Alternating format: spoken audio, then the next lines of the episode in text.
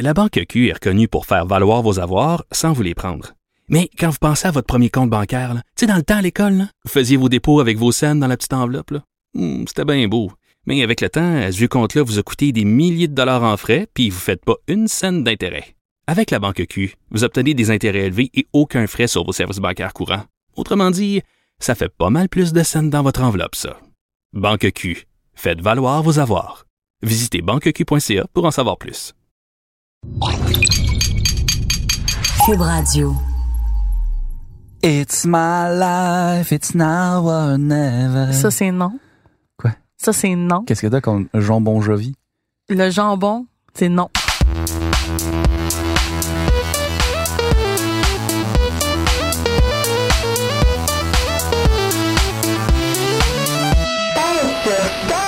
Bonjour tout le monde, ici André Péloquin, chef de contenu pour PES sur Start, et bienvenue à J'explique, le balado grand public qui veut expliquer la culture geek et gaming à monsieur et madame tout le monde, un sujet à la fois. Et cette semaine, je suis en compagnie de ma collègue Christine Lemus. Allô Christine! Allô, André. Et ensemble, on va vous parler du jeu vidéo le plus populaire de l'histoire du genre. Non, il n'est pas question ici de Super Mario Bros. Que non, mais bien de Tetris. Yes. Après avoir abordé des sujets plus contemporains comme Fortnite et la plateforme Twitch, J'explique s'intéresse aujourd'hui à un classique paru en 1984.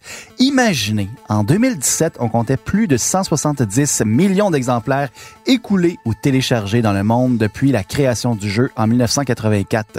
Ça, là, ça fait que Tetris est le jeu le plus vendu de l'histoire. Aussi à noter, Tetris est aujourd'hui disponible sur plus d'une soixantaine de plateformes. Genre, il manque juste votre et a inspiré plusieurs volets de la culture populaire.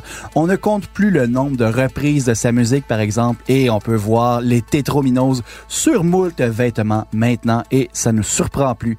Et il y a même le monde universitaire qui s'est inspiré du jeu pour plusieurs sujets de recherche. À ce sujet, ici même au Québec, une équipe de recherche de l'Université McGill travaillait en 2013 sur une nouvelle approche thérapeutique pour les personnes souffrant d'amblyopie. Ce qui veut dire euh, le syndrome de l'œil paresseux. Ah, d'accord. Oui. Le lazy eye. Le comme dit en lazy eye, à grand coup de partie de Tetris. Fait que pour les gens qui disent comme ben là les jeux vidéo ça sert à rien, non, ça peut aider à soulager des personnes qui souffrent d'ambliopie. Mhm. Bravo à eux. Bien qu'une partie de Tetris n'est pas très riche en explosions ou en drame humain. Bo- Wow, ça paraît que t'as pas joué contre moi. Mon Dieu, écoute, je m'excuse là, Christine, mais vraiment euh, gagner contre moi à Tetris, c'est c'est vraiment pas un exploit là. Ouais. Je, suis une moquette, tu peux passer sur moi. Je suis à ce point mauvais à Tetris. OK. Fait que, euh, mais tu peux garder ta bravade pour un autre champion, une autre championne du monde en Ah, Tetris. Mais j'aime ça. Désolé. moi. Mais pour revenir, par exemple, à l'histoire du jeu, là, l'histoire derrière la création de Tetris, elle tient presque du film d'action, tant on y compte de rebondissements. C'est incroyable. Michael Bay Explosion. Sérieusement, mesdames et messieurs, attachez votre tuque. Voici l'histoire de Tetris. Juin 1984, l'ingénieur en informatique Alexei Pajitnov désire tester les limites du matériel informatique de l'Académie des sciences de l'URSS où il travaille en programmant un jeu vidéo inspiré du jeu de société Pantominos. Oh, wow, wow, wow, wow. T'es en train de dire que Tetris est un remake d'un jeu de société? Euh, oui et non, Christine, parce que la plus grande particularité du jeu vidéo est arrivée par accident. Place au théâtre.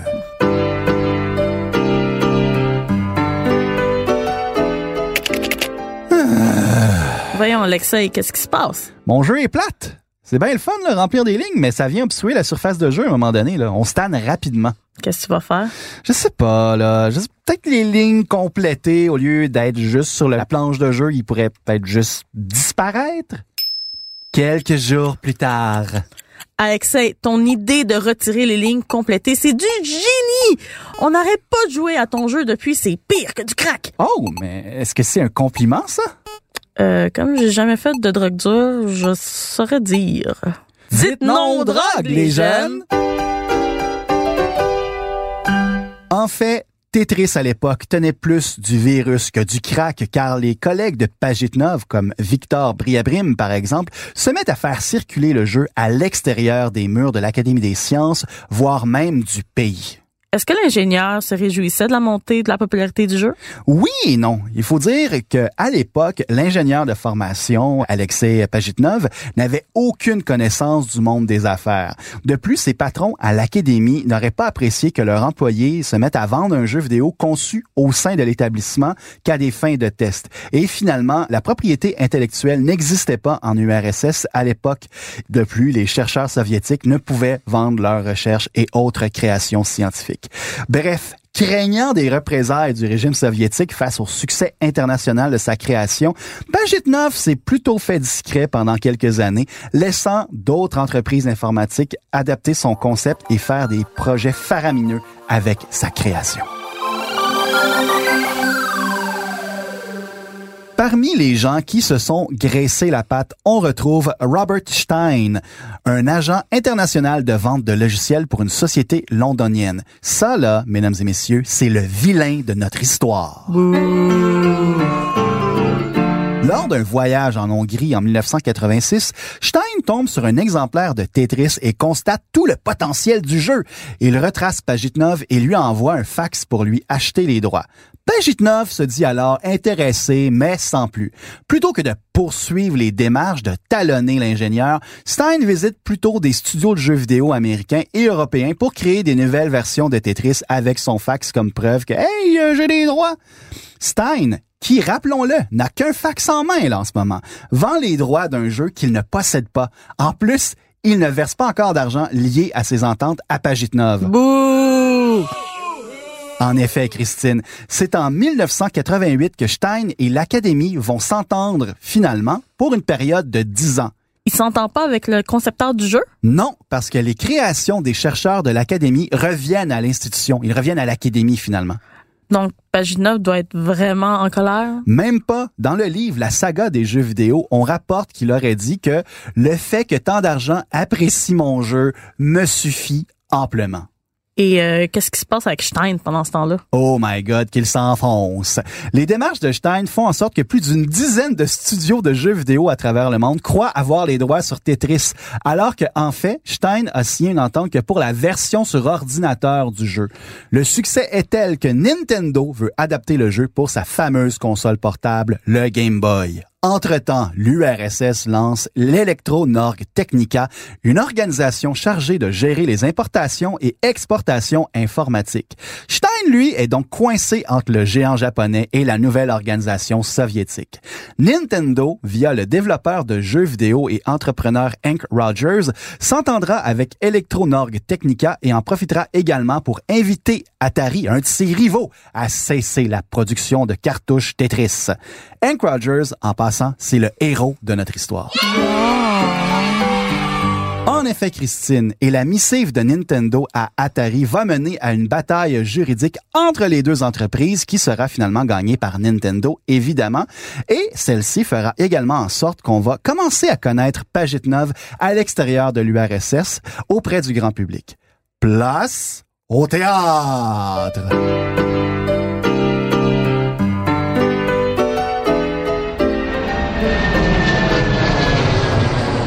Bienvenue aux États-Unis, Monsieur Pagitnov. Ah, merci, merci. Euh, vous avez vraiment pas du tout d'accent, hein? Ouais, mais ça serait un peu raciste de caricaturer euh, l'accent russe. Alors, on va laisser ça ainsi, là, si vous voulez bien.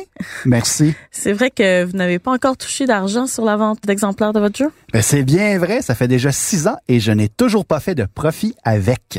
Et qu'est-ce que vous allez faire maintenant que vous êtes aux États-Unis? Me venger, moi!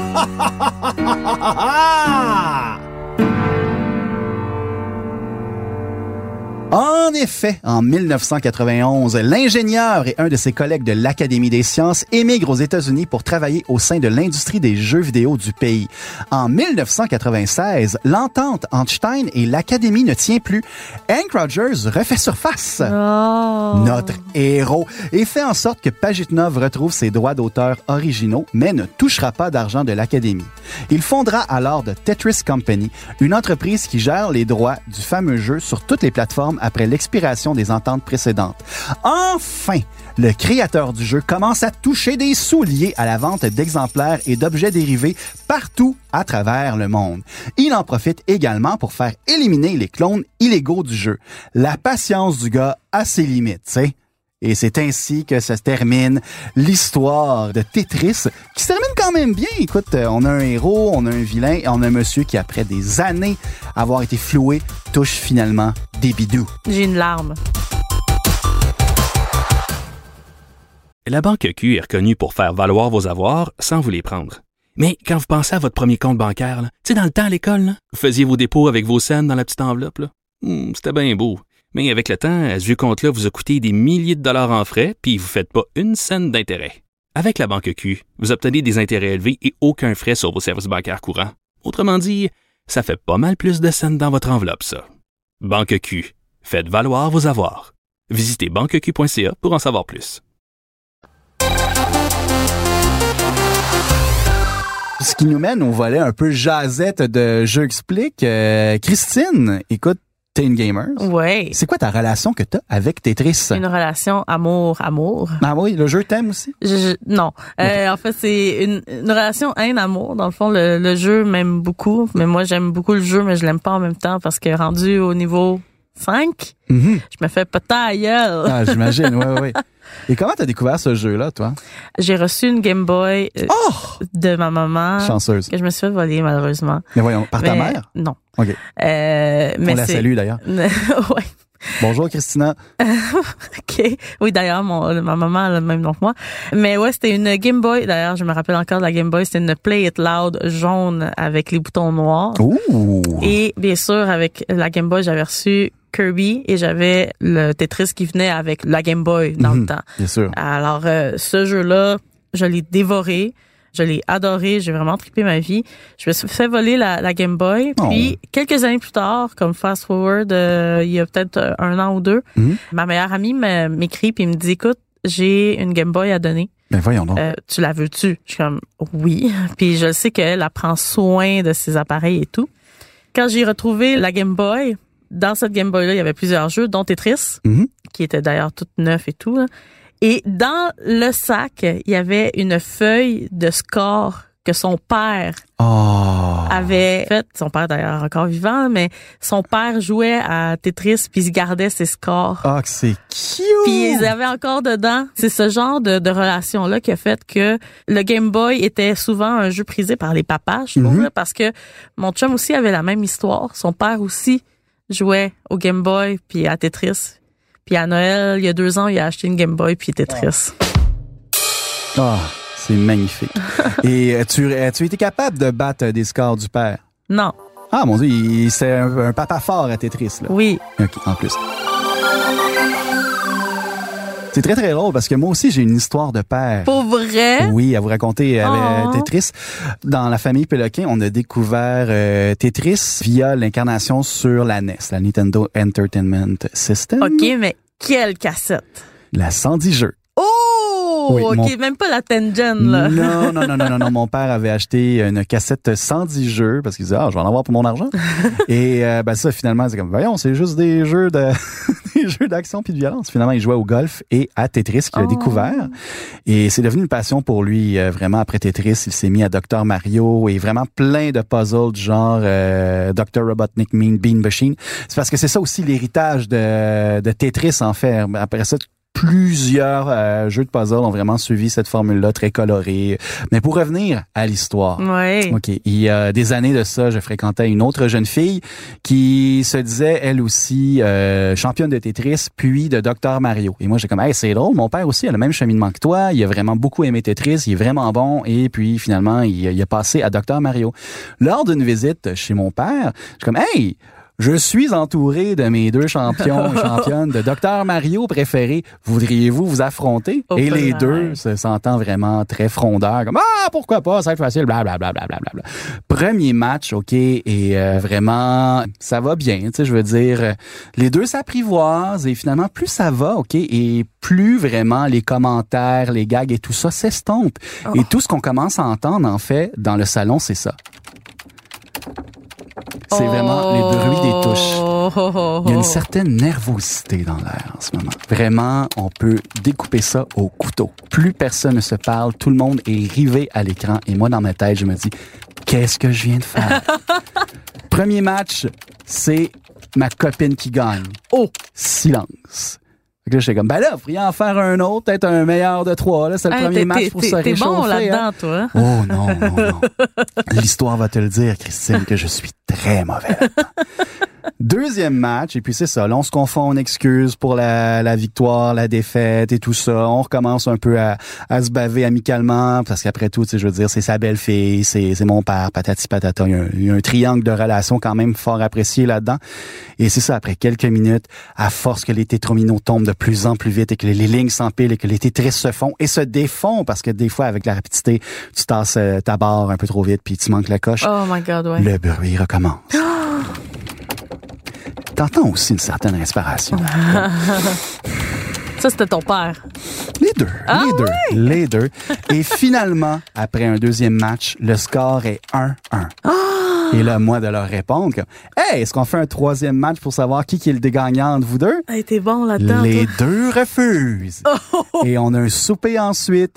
Et pendant quelques minutes, c'est un peu awkward parce que l'un et l'autre est comme j'ai trouvé mon égal. J'ai trouvé la personne qui pourrait me détruire à Docteur Mario. Oh my Je God. ne suis qu'un et une mortelle. Oh! Fait que là, maintenant, mon père est décédé et je ne suis plus avec cette fille-là. Alors, ce malaise est parti. Mais c'est ça qui est drôle, c'est un jeu quand même, c'est un puzzle qui, en théorie, on peut jouer ad vitam aeternam, mais c'est pas vrai à un moment donné. Je veux dire, le jeu se termine, on manque, tu sais, on va manquer des moves qui vont faire en sorte. Ouais, ou euh, on termine vraiment le jeu puis la fusée à part, tu sais. Ouais, ok, ouais, mais tu sais, on s'entend que tu sais, en mode, tu sais, éternel, tu tu vas te casser la gueule it- anyway. Ouais. Et ce qui est le fun aussi, c'est que Tetris, c'est un puzzle, donc il n'y a aucune trame narrative, outre le fait que tu peux le terminer après un certain pointage. Mais c'est nous qui construisons les histoires autour. C'est nous avec nos soirées Oh! Qui ah. autour de Tetris. C'est donc bien beau ce que tu viens de dire là. Merci beaucoup. Mais Merci beaucoup. voyons! Et même aujourd'hui, Christine, là, on a fait l'histoire, euh, on a retracé l'histoire de Tetris euh, jusqu'à tout récemment, mais le livre continue de s'écrire. Juste cette année, on lançait une nouvelle version de Tetris qui est, qui, qui est maintenant dans le monde du, de la réalité virtuelle. là. Ça, ça, ça arrête pas Tetris, là. C'est un ça, feu roulant. ça arrêtera jamais, je pense, en fait. Là, Euh, je, moi, je me rappelle que j'ai acheté Tetris sur l'iPod, j'ai acheté Tetris sur la Wii, j'ai acheté Tetris sur PS3. Je vais l'acheter probablement euh, sur la Switch qui va sortir, puis je jouais en ligne, je jouais en ligne contre des gens, des Japonais, bien sûr, qui sont très forts, d'ailleurs. Ah oui, OK. Oui, Mais justement, on jouait à des, des Tetris de party. Euh, Durant mes parties, il y avait des gens, on se ramassait 4-5 autour de la télévision, puis on jouait à Tetris. Là. Mais c'est tellement ancré dans notre culture qu'il va toujours en avoir. Ah oui, oui, Toujours. On, est, on est rendu vraiment, tu sais, c'est événementiel. C'est un peu comme Electronic Arts avec euh, euh, la série Natchel ou Maiden. Je veux dire, euh, on s'attend qu'à chaque année, on va avoir euh, une nouvelle édition de ces jeux-là avec euh, quelques améliorations ou pas. C'est un peu la même affaire avec euh, Tetris pour le monde du puzzle, en fait. D'ailleurs, je pense que je vais être triste dès qu'ils vont annoncer comme le dernier Tetris, puis il n'y en aura plus Il n'y jamais. aura là. jamais de fin à Tetris. Voyons, de quoi tu parles? J'espère que non. Mais non, jamais, jamais, jamais, jamais. jamais. Parce que Tetris n'est non seulement euh, ancré dans l'industrie des jeux vidéo, mais aussi dans notre culture populaire. Maintenant, je vous mets au défi vraiment, allez sur YouTube et tapez genre euh, Tetris cover. Vous allez trouver des reprises des chansons de Tetris, euh, qui est du folk traditionnel euh, russe. Là. Je crois que la chanson la plus connue, c'est Kobo et Beneiki, un truc du genre, là, comme